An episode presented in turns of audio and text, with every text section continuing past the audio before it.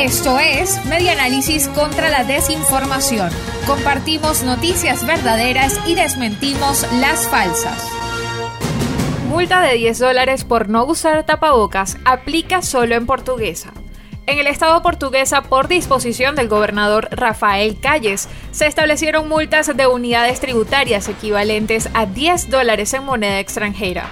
Bajo el decreto número 628 del Estado portuguesa, se establece la multa de 180 unidades tributarias equivalentes a 10 dólares a todo ciudadano o ciudadana que infrinja en el uso obligatorio del tapaboca, según informó el mandatario regional en su cuenta de Twitter el 29 de marzo.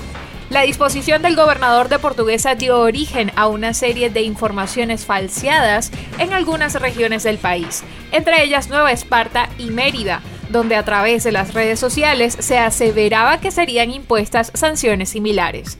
El Observatorio Venezolano de Fake News verificó esta información y determinó que es falso que en Mérida y Nueva Esparta existan medidas similares. La multa de 10 dólares por no usar tapabocas aplica solo en el estado portuguesa.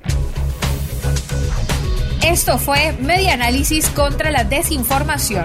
Síguenos en nuestras redes sociales, en Twitter e Instagram en arroba medianálisis y nuestra página web medianálisis.org.